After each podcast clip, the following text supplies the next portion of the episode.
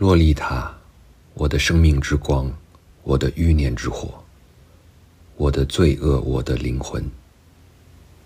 洛丽塔，舌尖向上分三次，从上颚向下移动，在第三次时，轻轻落在牙齿上。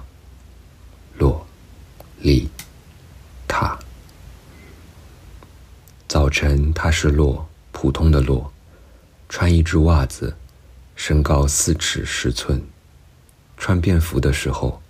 她是罗拉；在学校里，她是多莉；正式签名时，她是多洛雷斯。可是，在我的怀里，她永远是洛丽塔。Lolita, light of my life, fire of my loins, my sin, my soul. Lolita. The tip of the tongue taking a trip of three steps down the palate to tap. A three on the teeth. Lolita.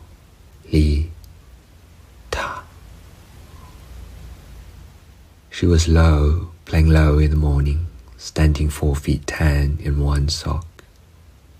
She was Lola in slacks. She was Dolly at school. She was Dolores on the dotted line. But in my arms, she was always Lolita. 听到我的这段倾情演绎呢，你想必猜到我这期要聊什么了。没错，我要聊的就是纳博科夫的《洛丽塔》。我刚刚念的是《洛丽塔》这本书正文开头的两段话。呃，很多读者都非常喜欢这两段话，非常痴迷这两段话，尤其是其中的第一段。这段话似乎很有美感，充满了那种炽热爱欲的灼烧感。但是呢，如果你仔细去读一读这两段话，可能就会发现这两段话是很奇怪的，呃，甚至是很恐怖的。我再来读一遍它的中文，他是这样说的：“洛丽塔。”我的生命之光，我的欲念之火，我的罪恶，我的灵魂，洛丽塔。舌尖向上分三次，从上颚向下移动，在第三次时轻轻落在牙齿上。洛丽塔。早晨，他是洛，普通的洛，穿一只袜子，身高四尺十寸。穿便服的时候。她是洛拉，在学校里，她是多莉；正式签名的时候，她是多洛雷斯。可是，在我的怀里，她永远是洛丽塔。这里最恐怖的点呢，就是亨伯特对“洛丽塔”这三个字的执念。亨伯特就很明确的告诉我们。洛丽塔其实不是这个小女孩的真名，而是亨伯特他自己发明创造的一个名字，用来称呼这个小女孩。这个小女孩的真名呢叫多洛雷斯。多洛雷斯她有自己的生活，有自己的世界，自己的朋友。她在家里的时候小名叫做洛，她在学校的时候别人叫她多莉。但是这些呢，纳博科夫都不管。在他的眼里，只有洛丽塔，而他眼里的这个洛丽塔到底是什么呢？其实只是一个纯粹的欲望对象而已。而这种欲望又是什么欲望呢？只是完全赤裸的性欲。我们看到他的第一句话：“洛丽塔，我的生命之光，我的欲念之火。”这里“欲念”翻译的是 “loins” 这个词，“loins” 指的呢？呃，是生殖器的这个区域，所以这里的欲念之火，其实是来自下腹部的一团火。而另外一个词“生命之光 ”（light of my life） 听起来很浪漫，但是如果你读一下《洛丽塔》的整本书，你会发现亨伯特在书里面会用 “life” 生命这个词去指代男性生殖器。呃，我举个例子。在亨伯特的描述里面呢，他跟洛丽塔第一次发生关系，其实是洛丽塔引诱了他，当然，这个是亨伯特自己的说法，实际情况是怎样，是需要读者去思考的。不过呢，亨伯特还强调说，那已经不是洛丽塔的第一次了。他说，洛丽塔在跟他发生关系之前，就已经跟另一个小男孩发生过关系了。然后，亨伯特是这样描写洛丽塔对他的引诱的。呃，大家可以注意一下亨伯特对“生命”这个词的使用。他说：“我的生命被小洛用精力旺盛、实际且乏味的方式操纵着。”仿佛那是一个和我无关的、没有知觉的精巧的装置。感受一下这个话里面是如何用“生命”这个词的。然后下面一句话是：虽然他急于想让我对粗暴的少年世界获得深刻的印象，但却并没有对一个孩子的生命跟我的生命之间存在的某些差异做好准备。我们刚刚说了，洛丽塔之前是跟另一个小男孩发生过关系的，所以你可以仔细品味一下这里所说的洛丽塔没有对一个孩子的生命跟我的生命之间存在的某些差异做好准备。这里的差异是什么差异？这里所说的准备又是什么样的准备？那我们再回到前面“生命之光，欲念之火”那段话。我们来看一看这段话里面，亨伯特对洛丽塔这个名字的发音方式的痴迷和执着。他说：“念洛丽塔这个名字的时候呢，你的舌尖要从上到下做三次旅行，每一次舌尖都从上颚出发向下移动，然后当你发出洛丽塔的塔的这个名字的时候，你的舌尖要轻轻落在牙齿上。”这种对发音方式本身的执迷，似乎就已经充满了欲念，仿佛只是说出这个名字，只是发出这三个音节，就足以唤起亨伯特的情欲。所以，《洛丽塔》这本书的开头给读者一种什么样的感受呢？就是一个活生生的小女孩。一个有自己的世界、自己的生活、自己的学校、自己的朋友的这样一个小女孩，在这里被化约成了三个简单的音符。这三个音符代表着一个抽象的欲望符号，成为了亨伯特保持自己下体生命力的工具。这里的爱欲确实是很灼热、很炽热，没错。但是这种爱欲指向的只是洛丽塔这这个名字的三个音节，而这三个音节背后的那个有血有肉、会哭会笑的具体的个体，在这份爱欲之火中是没有被纳入考量的。我们继续往下读，就会对这一点有更深刻的体会。亨伯特接着就告诉我们，其实，在洛丽塔之前是有一个呃前身的。洛丽塔并不是他第一个喜欢的小女孩，在亨伯特的童年时期呢，他就跟另一个叫做安娜贝尔的小女孩有过一段朦胧的爱情和性经历。但是安娜贝尔很早就死了。安娜贝尔死了以后，亨伯特就一直忘不掉她，一直在世界当中寻找安娜贝尔的替代品。我们看到后面就知道，亨伯特其实就是在这种意义上把洛丽塔当成了安娜贝尔的某种延续。呃，所以洛丽塔甚至都不仅仅是被亨伯特化约为了一个单纯的欲望对象。它其实是被化约为了一个次等的欲望对象，洛丽塔是经由一个中介才得以成为亨伯特的欲望对象的，而其实安娜贝尔本人是不是亨伯特的直接的欲望对象，这一点都是很值得怀疑的。安娜贝尔这个名字是亨伯特从艾伦坡的诗歌里面借用过来的，艾伦坡有一首诗就叫做《安娜贝尔里》。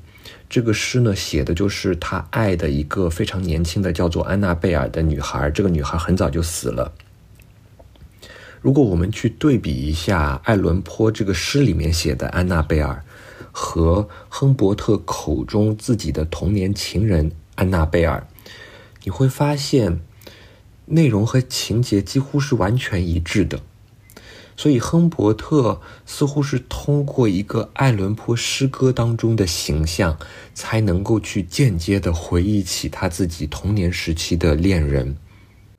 所以，我们大概可以合理的怀疑，亨伯特对他的童年恋人的欲望，其实也并不是指向那个真实的个体。亨伯特接下来就开始谈一个概念，这个概念叫做呃 “nymphet”。被翻译成性感少女，呃，这个翻译可能稍微有点问题，为什么呢？呃，因因为什么叫做 nymphet 呢？nymphet 这个词当然是来源于 nymph，nymph 就是宁芙，指的是希腊神话当中一种级别比较低的仙女或者女神，呃，不过可能算不上女神，宁芙是一种呃类似于精灵的女性的生物。呃，于小丹的译本呢，他就把这个 nymphet 翻译成小仙女。我觉得这个翻译其实是蛮贴切的，只不过呢，在我们现在的日常语言当中，小仙女这个词已经有了一些其他的固定用法，所以这个时候我们再把 nymphet 翻译成小仙女，好像就不太合适了。所以我还是把它称作性感少女。那么亨伯特是这样写性感少女这个概念的，他说。现在，我希望提出这样一种观点：在九岁至十四岁这个年龄段里，有一些少女拥有某种独特的魅力，以至于你可以认为她们拥有的不是人性，而是某种类似于宁芙这种神话人物的精灵的气质。然后亨伯特就说呢：“他说我要把这种少女称为性感少女 （nymphet）。”接着他又说：“他说，读者们，你们要来想象一下性感少女这个概念，怎么想象呢？就是你不要把九岁和十四岁仅仅看作一个时间概念，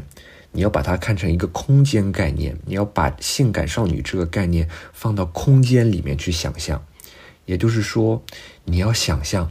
在茫茫的大海上有一座孤岛。”孤岛上面呢，生活着一群和希腊神话当中的宁芙，呃，这种小仙女一样的性感少女，而九岁和十四岁这个年龄的界限，就像是这个岛周围的海水和雾气，把这个岛和世界上其他所有地方完全的隔绝开来。而亨伯特他认为，我们很难对性感少女这个概念给出一个明确的定义，我们只能去想象它。但具体什么样的少女才是性感少女呢？这个就只有像亨伯特这样拥有独到眼光的艺术家才能够从人群中准确的识别出来。而在他看来呢，洛丽塔就是这样一个性感少女。OK，可能乍一听这个概念好像还挺美的。呃，一座世外桃源一样的孤岛，孤岛上面生活着希腊神话中的小精灵。仙气缭绕，而且呢，亨伯特还把自己描写成某种慧眼独具的艺术家。只有这种艺术家的眼光，才能够真正识别出真正的性感少女。可是这个时候，我们应该心中响起警报，我们必须立刻察觉到，这种对希腊神话中小仙女的想象，一旦被带入现实的生活，将会是多么危险。亨伯特的欲望指向的根本不是洛丽塔，而是他想象中的这种被文学形象、被希腊神话当中的女性精灵形象包裹起来的性感少女的概念。只不过呢，因为洛丽塔恰好是一个性感少女，所以洛丽塔就成为了亨伯特欲望的对象。但是从根本上来讲，亨伯特的眼光所注视的根本不是洛丽塔这个个体，而是他头脑中的 fantasy。这种危险性就在于，虽然他的欲望指向的是自己的幻想、自己的 fantasy，但是亨伯特的行动所带来的真实后果和伤害，却需要一个现实世界当中的个体来承受。所以我就觉得，嗯，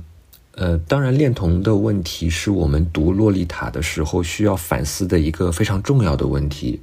呃，特别是比方说前段时间大家都在读的《同意》这本书，呃，我后来也去读了。我觉得《同意》这本书，我在读了之后，呃，它真的对我理解洛丽塔有非常大的帮助。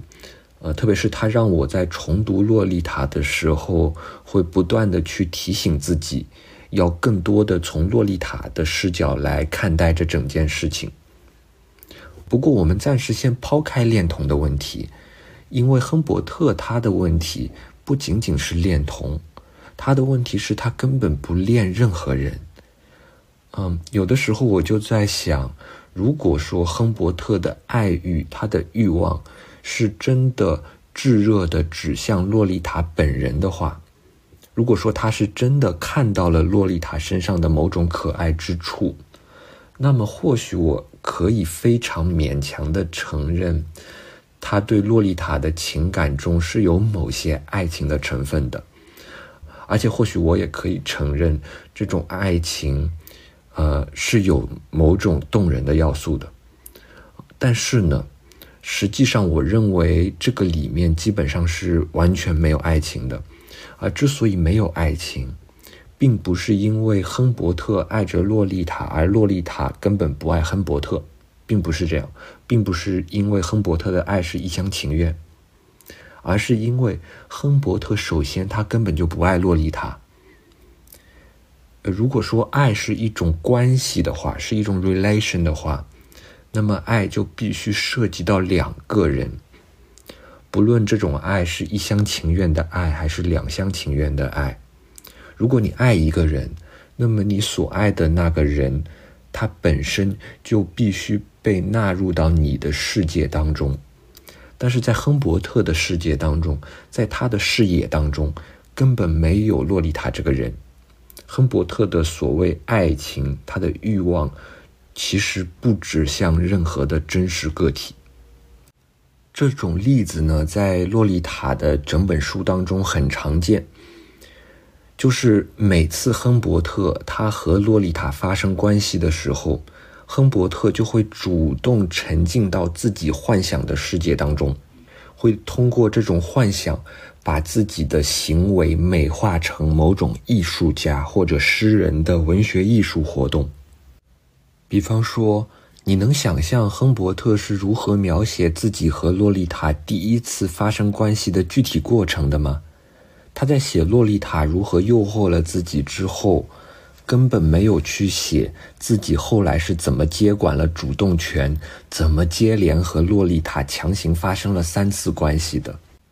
相反呢，亨伯特想象出来了一幅壁画，然后他用一段对这幅壁画的描写来代替了对那个触目惊心的真实过程的描写。呃，亨伯特是这样想象这幅壁画的。他说：“壁画上会有一片湖水，在火红色的花朵中会有一座凉亭，会有一些自然风景画。一头老虎追赶一只极乐鸟，一条令人窒息的蛇完全缠绕住小猪剥了皮的躯干。会有一位苏丹，他脸上现出巨大的痛苦。”同时又用他的爱抚掩饰了这种痛苦。他正在帮助一个臀部好看的小奴隶爬上一根条纹大理石的柱子。一定会有那些亮晶晶的、性腺炽热的液滴出现在自动点唱机泛着乳白色光的一边。一定会有终极小组的各种营地活动，划独木舟，跳库朗特舞。在湖边的阳光下梳理全发，一定会有白杨树和苹果树，一定会有星期天的郊外风光，一定会有一块火蛋白石在一个泛起阵阵涟漪的水池中融化，一次最后的震颤，色彩的最后一次涂抹，刺眼的鲜红，令人难受的粉红，一声叹息。一个畏缩的孩子，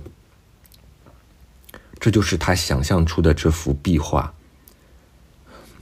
看到后面我们会知道呢，亨伯特和洛丽塔发生的这次关系，其实对洛丽塔来说非常痛苦。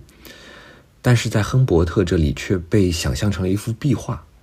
变成了艺术的一部分。你可以在他对这个壁画的描写当中找到对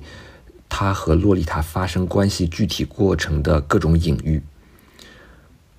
你会发现，亨伯特其实并不是不知道洛丽塔的痛苦。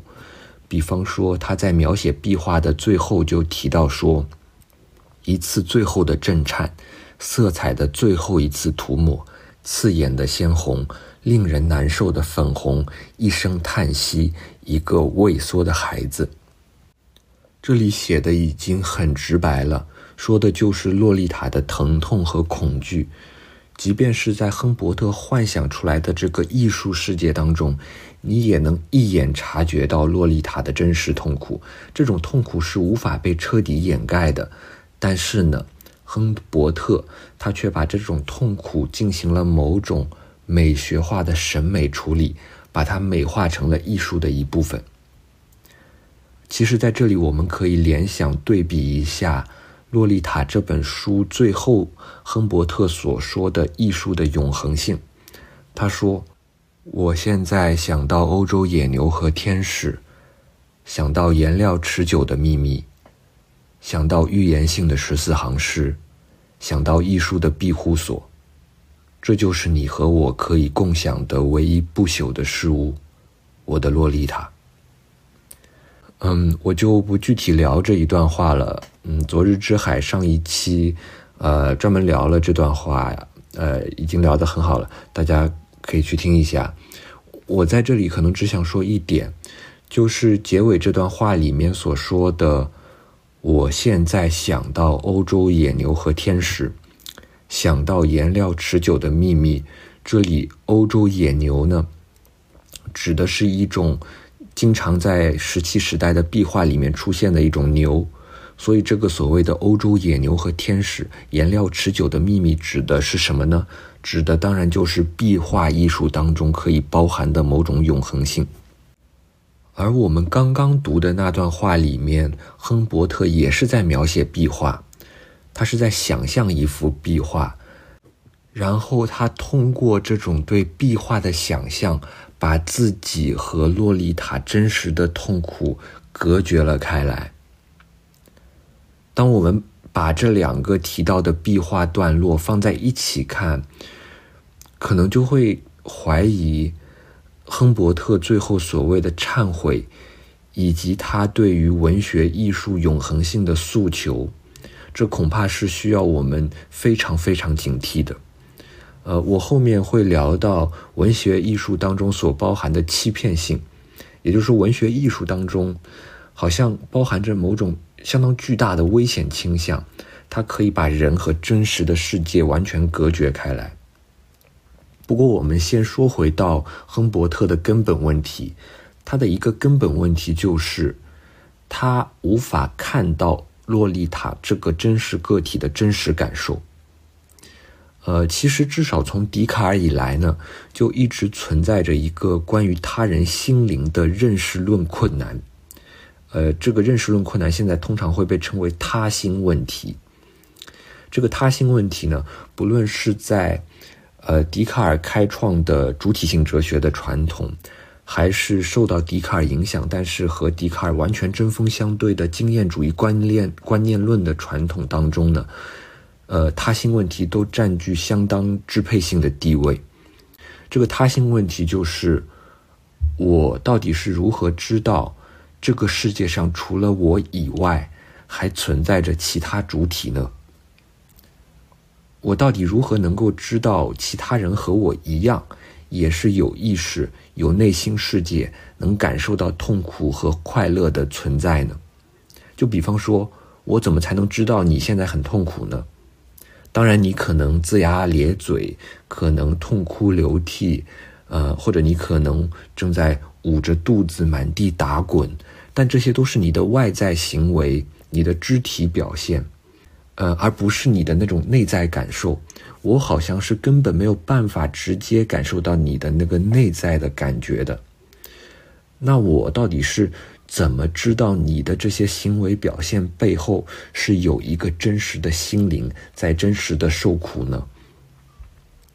这些这个他心问题在理论当中当然可以有非常非常复杂的处理，但是呢，在现实当在现实生活当中，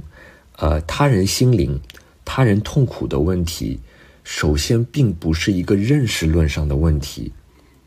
呃，因为在现实生活当中，我们显然是可以以某种方式感知到别人的快乐和痛苦的。当你看到一个人。头上满头大汗，满地打滚，你当然立刻就可以知道他很疼痛。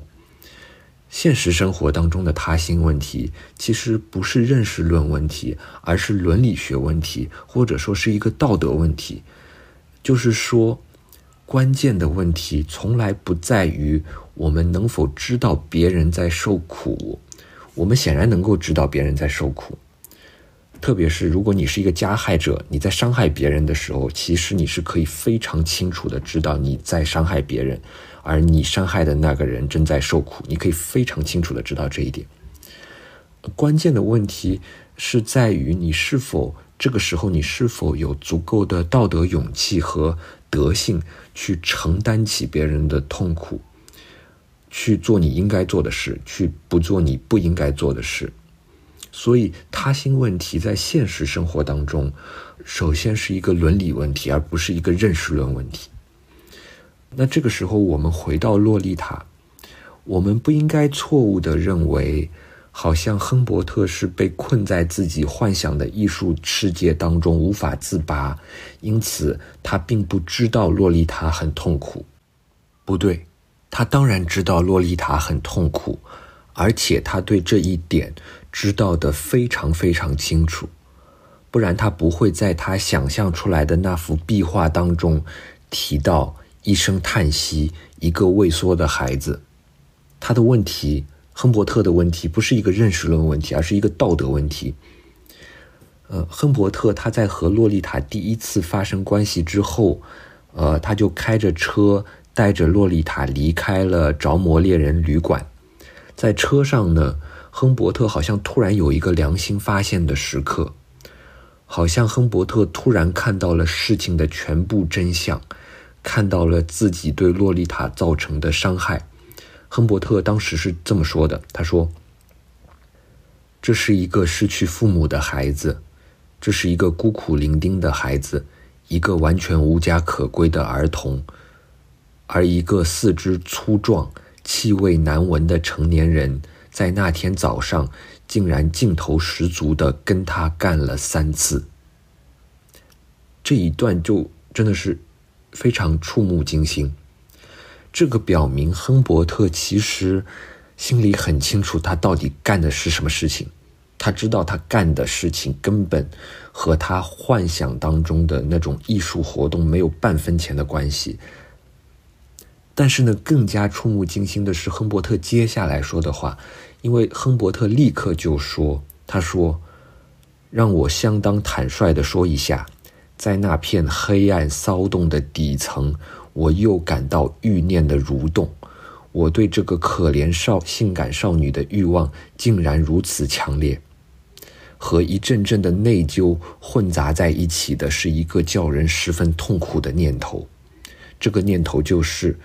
等我一旦找到一段合适的、可以不受打扰的把车停下的乡间小道，他的这种不高兴的情绪可能会阻止我再次向他求欢。这里令人震惊的地方就在于，前一句话亨伯特还在说洛丽塔的痛苦，还在说自己对洛丽塔造成的伤害，但是下一刻，下一句话。他的欲望就立刻开始蠕动，他开始琢磨到底怎样才能抓住每一次机会跟洛丽塔再次发生关系。他很清楚的知道他的行为是在伤害洛丽塔，但是他依然要抓住每一次机会去再次伤害她，只为了满足自己的所谓欲望之火。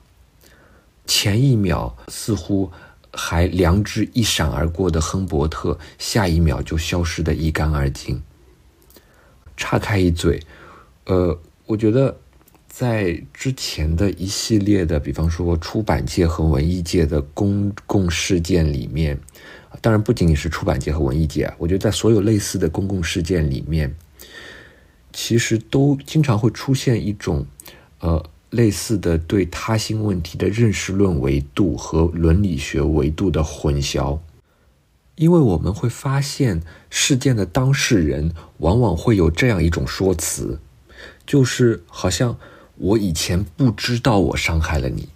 我没有意识到我伤害了你，现在我知道了。对不起，谢谢你让我知道了我以前不知道的事。我以前不知道我干的那些事情对你造成了伤害，现在你勇敢的出来指控我，呃，当然我很难过，但是呢，你的指控让我知道了这一点，让我有了提升的空间。因此，虽然你指控我，但是我谢谢你。这个是经常出现的一种一种说辞。我想说呢，这种说辞是。可能是不真诚的，为什么呢？就是在现实生活当中，对他人痛苦的把握，在绝大部分情况下，从来都不是一个认识论问题。在绝大部分情况下，你都可以非常清楚的知道另一个人是否在受苦。特别是如果你是那个加害者的话，你更是可以非常清楚的知道你在伤害别人。呃，真正的问题是一个伦理学问题，就是你是否在这个时候有足够的德性去承担起你早就知道的事情，去做你该做的事情，去不做你不该做的事情。知识的匮乏在这个事在这类事件当中根本不是问题所在。而更进一步的说呢，亨伯特对于他人心灵、他人痛苦的这种视而不见背后。其实也不仅仅是一个道德问题，而且它似乎揭示出了文学艺术当中潜藏着的某种巨大危险。当我们去看亨伯特脑子当中那些意淫出来的画面的时候呢，我们会发现那些画面大多数都和文学艺术相关。比方说我们前面提到的，呃，爱伦坡的诗歌，呃，比方说希腊神话里面的仙女。呃，比方说我们提到的壁画等等，还有很多很多例子，没办法一一列举。这种文学艺术的危险性的直接表现呢，就是它具有很强的欺骗性。当一个人很熟悉文学作品的时候，比方说亨伯特就是这样一个人。这样一个人，他可以凭借文学艺术所创造创造出来的修辞。去完全遮蔽真实世界的真实样貌，去遮蔽真实个体的真实感受。当然，这个并不简简单单是在说文学就是谎言，文学就是巧言令色等等。嗯，昨日之海的上一期聊春天的那期节目里面，其实谈过文学是不是巧言令色这个问题了。呃，我记得他们有一句话说的特别好，就是文学是巧言令色的这个说法。呃，其实是在转移问题的重点，因为真正巧言令色的是人，只有人是不真诚的，文学并不是不真诚的。我觉得这其实也说明了，文学是不是巧言令色这个问题本身就是一个非常虚假的问题。啊，文学当然可以被巧言令色的人用来干一些具有欺骗性的不真诚的事情，但是。这当然不代表文学本身就是巧言令色，这个就好像，比方说我现在正在用的这个笔记本电脑，你可以拿起这个笔记本电脑来砸爆我的狗头，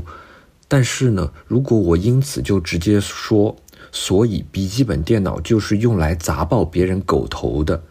那这就说明我的逻辑有点问题，说明我的狗头可能确实应该被砸一下。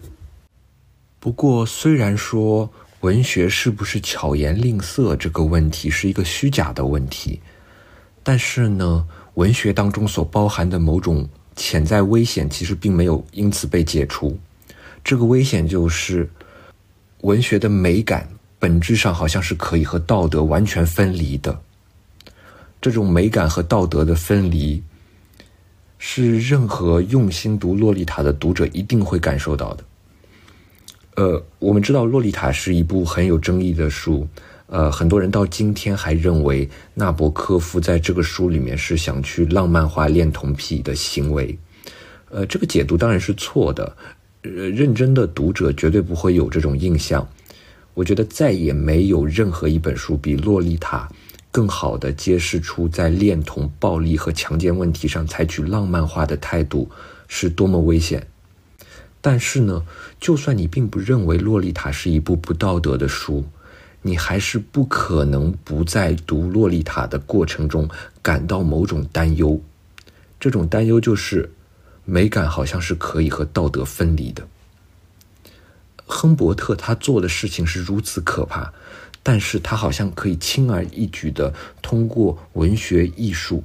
而对他的暴力和他造成的苦难进行某种美学化的处理，使其中的道德意涵被彻底中立化，甚至被蒙上某种审美体验的面纱。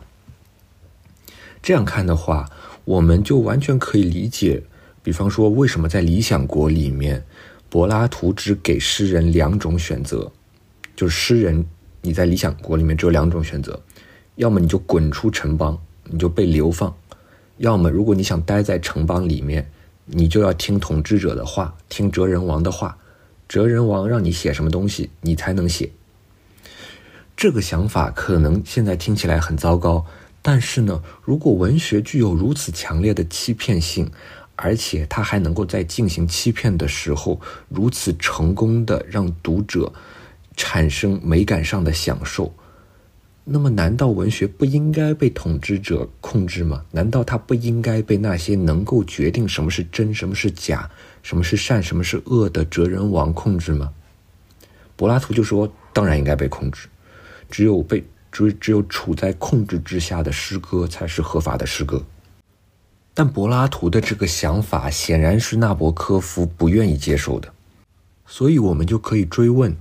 那么纳博科夫他自己是如何看待这种文学的危险性呢？他是如何看待美感本身和道德的分离呢？尤其是我们知道纳博科夫是如此强调文字的形式美感，如此强调文学艺术的内在价值。我们知道纳博科夫他最讨厌任何试图把道德观念和道德说教放在小说和文学作品里面的人。那么，他是怎么看待这个问题的呢？我想答案或许就在《洛丽塔》这本书的后记里面。呃，其实严格来说，不是不是后记，是纳博科夫后来针对《洛丽塔》这本小说写的一篇文章，叫做《关于一本名为《洛丽塔》的书》。但是呢，这篇文章现在一般都会被放在《洛丽塔》这本书的最后一起出版。在这篇文章里面。纳博科夫非常明确地说：“他说，我既不是说教小说的读者，也不是说教小说的作者。洛丽塔并不带有任何道德说教。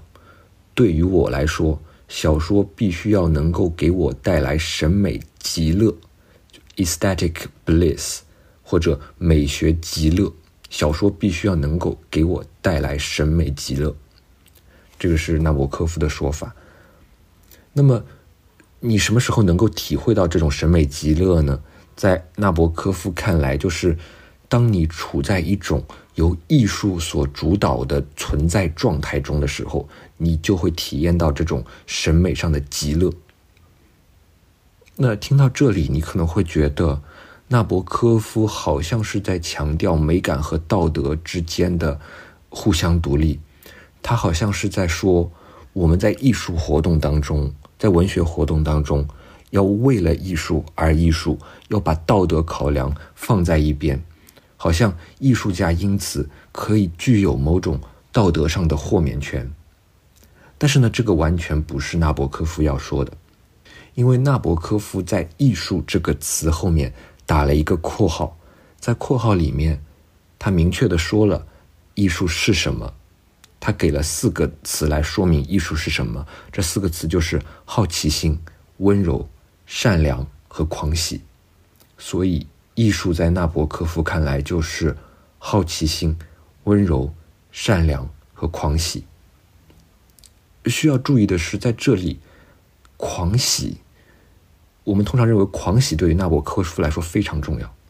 但是呢，实际上纳狂喜这个要素在纳博科夫对艺术的定义当中只排在最后一位，而前三位，也就是好奇心、温柔和善良，全都是和道德相关的。好奇心，当然首先指向的是其他事物、其他人。一个自私的人是不可能对任何事情感到好奇的。因为好奇心要求的是一种对于其他个体的一种敏感的心灵，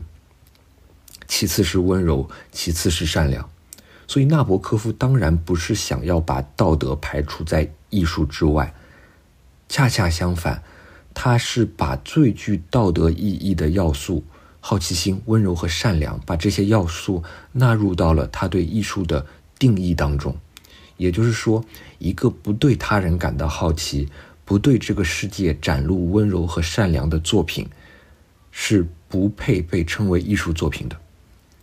因此呢，纳博科夫的《洛丽塔》当然不是一部和道德完全没有关系的小说。恰恰相反，如果说《洛丽塔》有一个主题的话，那么这个主题毫无疑问就是道德。呃，可是呢，这个并不意味着《洛丽塔》就因此是一部道德说教小说。就像纳博科夫他自己说的，他从来不会去写道德说教小说，也不会去读道德说教小说。但这并不是因为纳博科夫的小说和道德是无关的，而是因为道德是不可以说教的。道德不是一系列可以通过说教去传递的抽象原则和规范，而是你需要在每一个具体的活动的细节当中去体贴，需要你用全部精神、全副的注意力和勇气去注视、去聆听、去承担的东西。而所有这些呢，都是艺术活动本身的内在要求。因此。只有当你为了艺术而艺术的时候，只有当你想要去满足艺术的内在标准的时候，你的艺术才是道德的；而当你为了道德说教而艺术的时候，你的艺术恰恰是离道德最远的。因为抽象的道德说教，恰恰让你丧失了对具体个体、对真实细节的好奇心，让你的艺术成为抽象观念的某种载体。这就是为什么，如果我们去想一想那些在道德问题上最最成功的文学作品，那些真正塑造了我们一代人、一个民族的道德观的文学作品，这些文学作品从来都不直接对道德问题进行发言，他们的道德信息总是极端含混暧昧的。最好的例子就是莎士比亚，莎士比亚的戏剧作品。本身是没有任何明确的道德信息的，但是呢，它却比任何文学作品都更加深刻的塑造了英语民族的整个道德观。所以，如果我们把这种对美感和道德的理解放回到《洛丽塔》这本书当中，我们就会发现呢，《洛丽塔》实际上可以被看作是两部完全不一样的作品。如果你把《洛丽塔》看作是亨伯特本人写的一部回忆录，那么对不起，我觉得它恐怕不是一部很好的文学作品，因为这部回忆录当中充满了冷漠、虚伪和欺骗。当然，到了回忆录的最后，亨伯特好像进行了某种忏悔，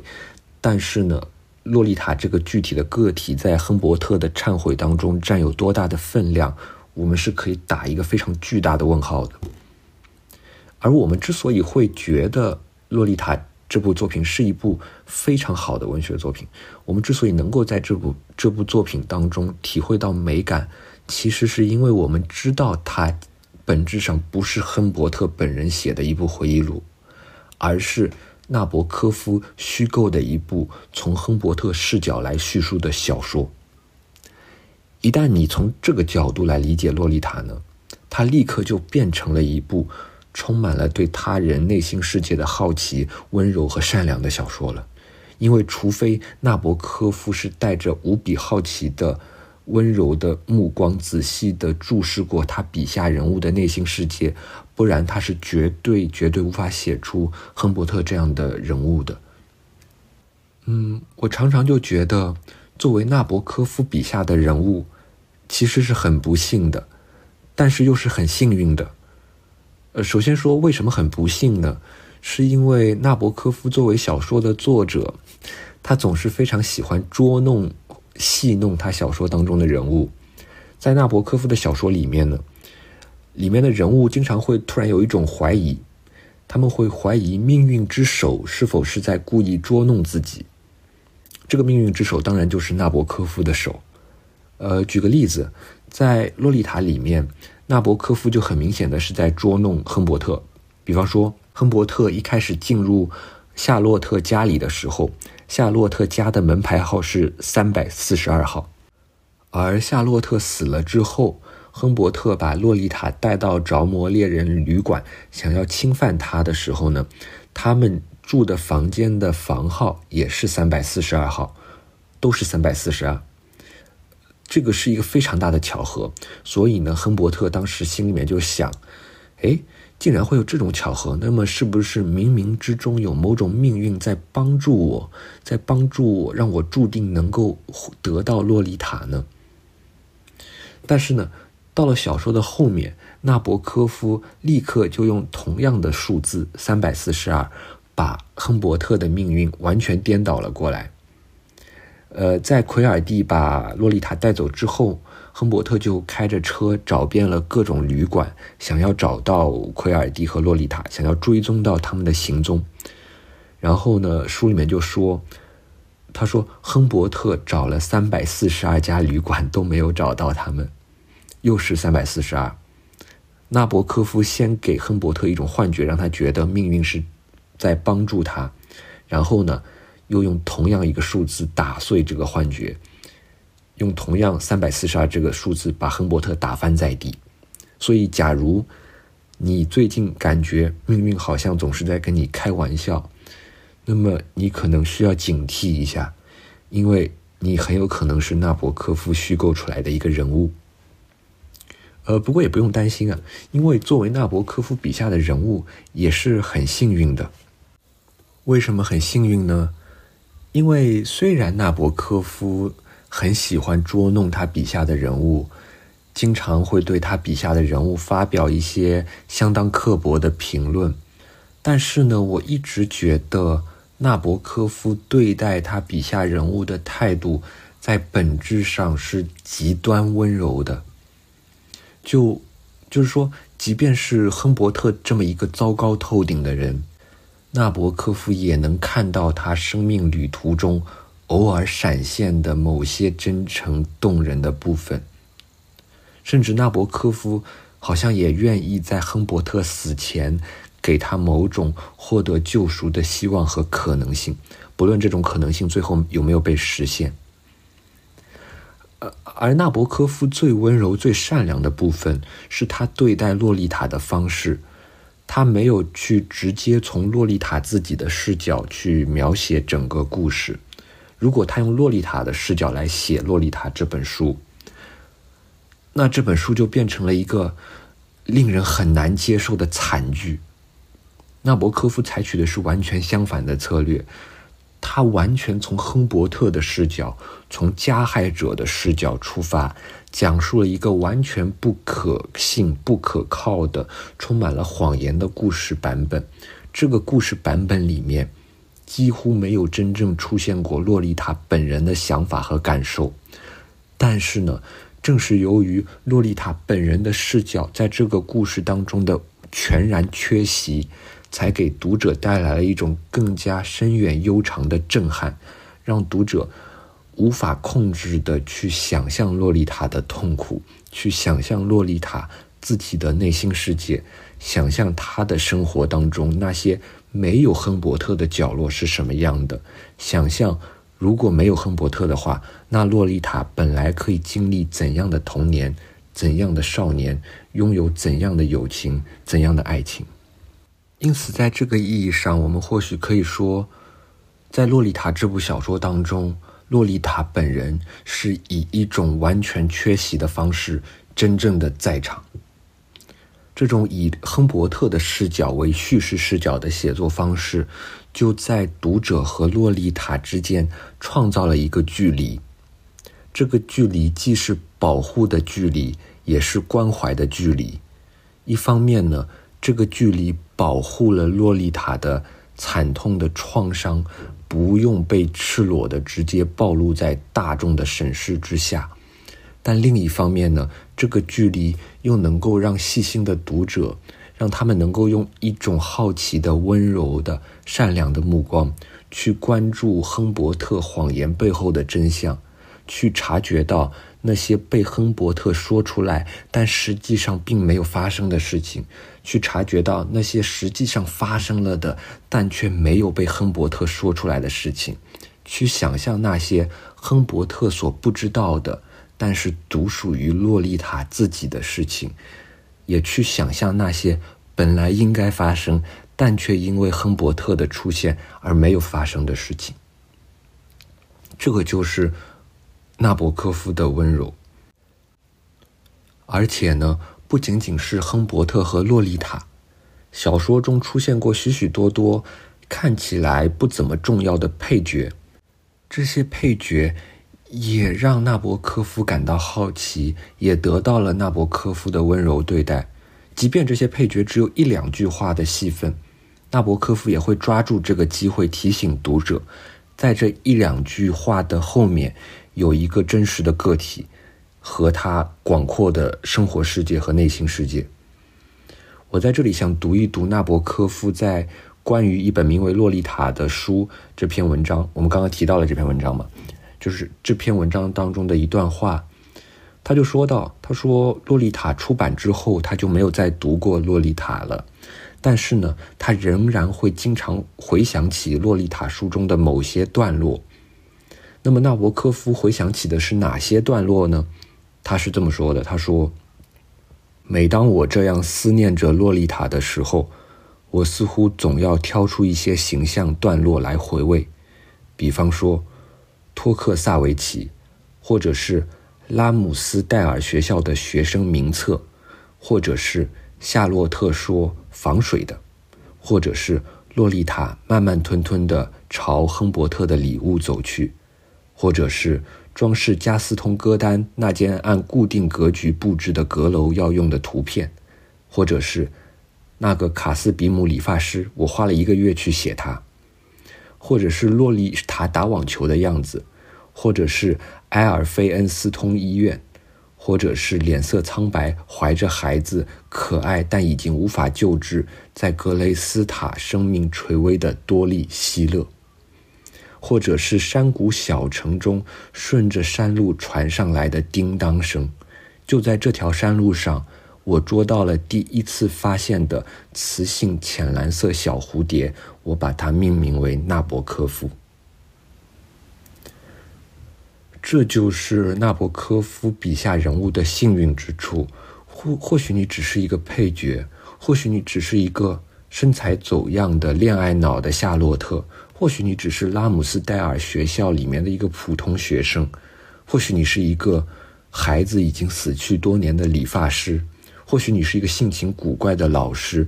或者甚至你都不是一个人，你是一只雌性浅蓝色的小蝴蝶，你是路灯下的一团光影，你是小城里顺着山路传来的一连串叮当声。但即便如此呢，你对纳博科夫来说也不是无关紧要的。你的创作者在结束他的创作。之后的若干年岁月当中，仍然会无数次的想起你不经意间说过的某句话，想起你家阁楼的布局，想起你打网球的样子，想起你生命垂危时的神态。而你这一生或悲惨或幸福的命运，就这样在某位作者他好奇的、温柔的、善良的目光注视当中。获得了见证和理解，这种理解和见证意味着什么呢？意味着欧洲野牛和天使意味着颜料持久的秘密，意味着预言性的十四行诗。这是艺术的庇护所，也是我们可以共享的唯一不朽的事物。那么，洛丽塔就先聊到这里。呃，稍微预告一下之后的节目，之后我应该会邀请一位嘉宾来聊一聊西蒙娜卫衣。这个嘉宾是我在昨日之海的听友群里面认识的一个群友，嗯，他非常喜欢卫衣，也读过很多卫衣。我呢，我也蛮想聊一聊卫衣的，但是我卫衣读的很少，所以我就请他来一起聊一聊。嗯，我们可能会聊到卫衣的好几部作品。目前看来，至少会聊他的柏拉图对话中的神这部文集，和他的被拯救的威尼斯这部悲剧作品。如果你对古希腊的文学或者柏拉图的哲学感兴趣的话呢，呃，那一定要读一读柏拉图对话中的神这个文集，尤其是里面的《伊利亚特或力量之诗》这篇文章。呃，这个大概是这个文集里面最经典的文章。如果你对古希腊不太感兴趣的话呢，也可以读一读《被拯救的威尼斯》这部剧作，这是一部很好看也很好读的小作品。不过我们可能还需要再准备一段时间，大概会在这个月月底或者下个月才更新唯一的节目。在此之前呢，我可能会偶尔更新一些其他的内容。下一期我可能会聊一聊。纳博科夫的中篇小说《魔法师》，《魔法师》这个中篇可以被看作是《洛丽塔》的前身，它跟《洛丽塔》既有很多相同的地方，也有很多不同的地方。不过今天就先聊到这里，谢谢收听，下期再见。